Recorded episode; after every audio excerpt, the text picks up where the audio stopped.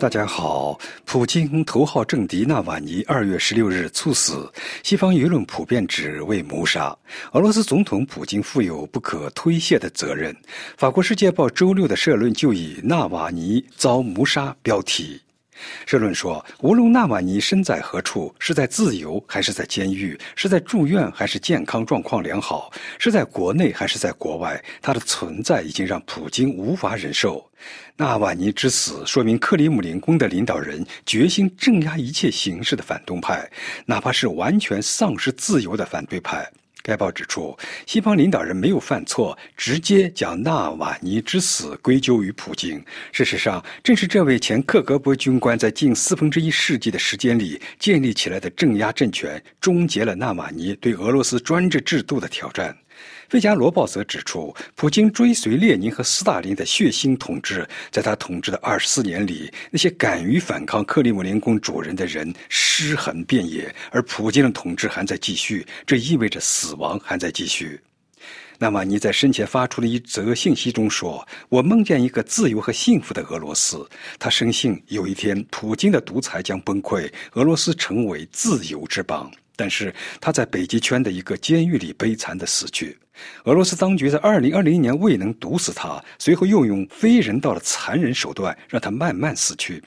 贝加罗报》援引分析指出，这表明俄罗斯的不幸和苦难持续存在。1917年被布尔什维克罪恶政权绑架的俄罗斯，除了1990年代之外，一百年来一直无情的监禁和消灭其反对者。从这个角度来看，普京的政权是一个由独裁者统治的罪恶的黑手党式的帝国资本主义，是列宁和斯大林主义的延伸。即使是波利日涅夫集团，也不至于杀死沙哈洛夫或索尔仁尼琴。前科格勃军官入主克里姆林宫，人们会想到，在纳粹政权结束九年后，前盖世太保官员会在德国掌权吗？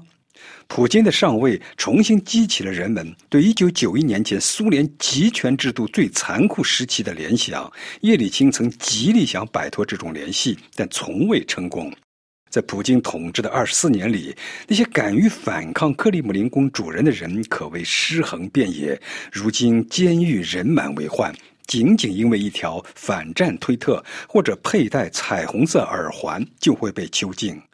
普京二零零零年一上台就开始了一轮又一轮的镇压。最初镇压是有选择性的，首先打击那些质疑普京上台之谜的人。更具体的说，他针对的是那些对一九九九年九月普京就任总理后不久发生的致命袭击事件进行调查的人。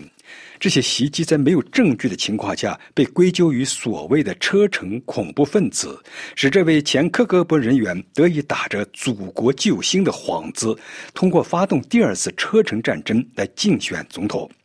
二零零零年，在一种集体歇斯底里的情绪中，俄罗斯社会上绝大多数人都沉醉于复仇之中。他们投向了叶利钦，向他们介绍的这位目光冰冷的年轻军官的怀抱，试图质疑前述袭击惨案的罕见人物，一个接一个的消失了，包括中毒而死的《新消息报》总编辑尤利·舍克奇金，在自家门口遭机枪扫射而死的谢尔盖·尤什科夫上校，而谴责这些袭击背后有俄罗斯势力之手，声望极高而成为普京的可靠甚至替代人选的。克拉斯诺亚尔斯克州州长亚历山大·列别的将军也在一次直升机事故中丧生。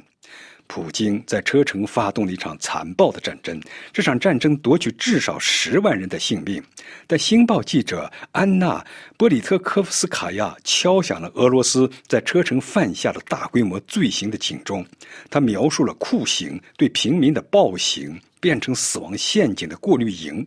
同时还帮助俄罗斯士兵的母亲寻找在战争地狱中失踪的儿子。他不断的警告许多自由派精英与普京调情，严重低估或忽视了车臣惨案的严重性。车臣惨案正在催生新的俄罗斯法西斯主义。二零零六年十月，普京生日当天，他在购物回家的途中，在莫斯科公寓的楼梯间被机枪扫射，中弹身亡。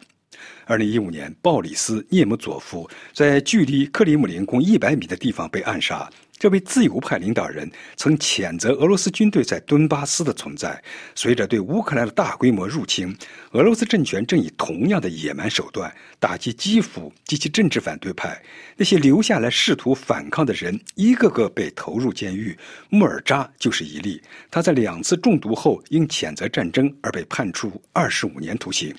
星期五。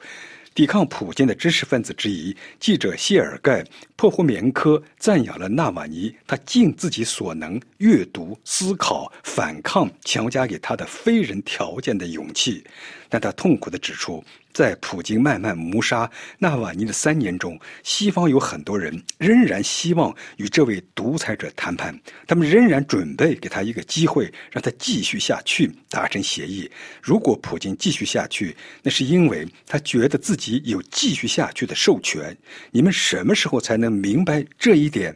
听众朋友，以上您听到的是安德烈主持的要闻分析，感谢苏黑亚的技术合作，谢谢您的收听。